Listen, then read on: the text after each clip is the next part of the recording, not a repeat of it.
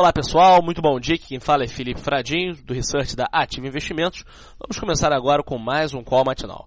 No exterior, o tom é positivo por conta do convite feito ao vice-ministro do Comércio da China a visitar Washington para a retomada das negociações que tentam arrefecer a disputa comercial travada pelos dois países. Os mercados europeus, os futuros em Wall Street, abriram com sinais positivos e a lira turca começa a se recuperar das excessivas quedas iniciadas com as desavenças com os Estados Unidos. Por aqui, o destaque do dia fica por conta do início oficial da campanha política.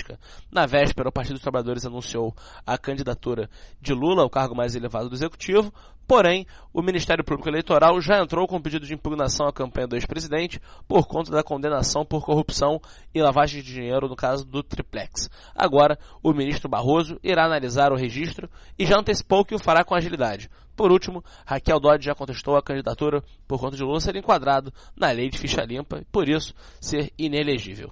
A agenda do dia começa agora às 9h30 nos Estados Unidos, com o Departamento do Trabalho divulgando o relatório sobre os pedidos de auxílio-desemprego.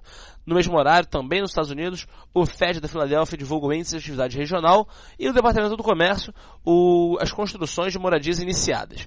Às 10 horas, o Ministério da Fazenda aqui no Brasil divulga o Prisma Fiscal.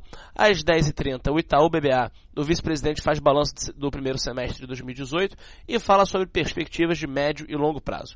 E por último, às 11h30, o Banco Central faz leilão de até 4.800 contratos do swap cambial.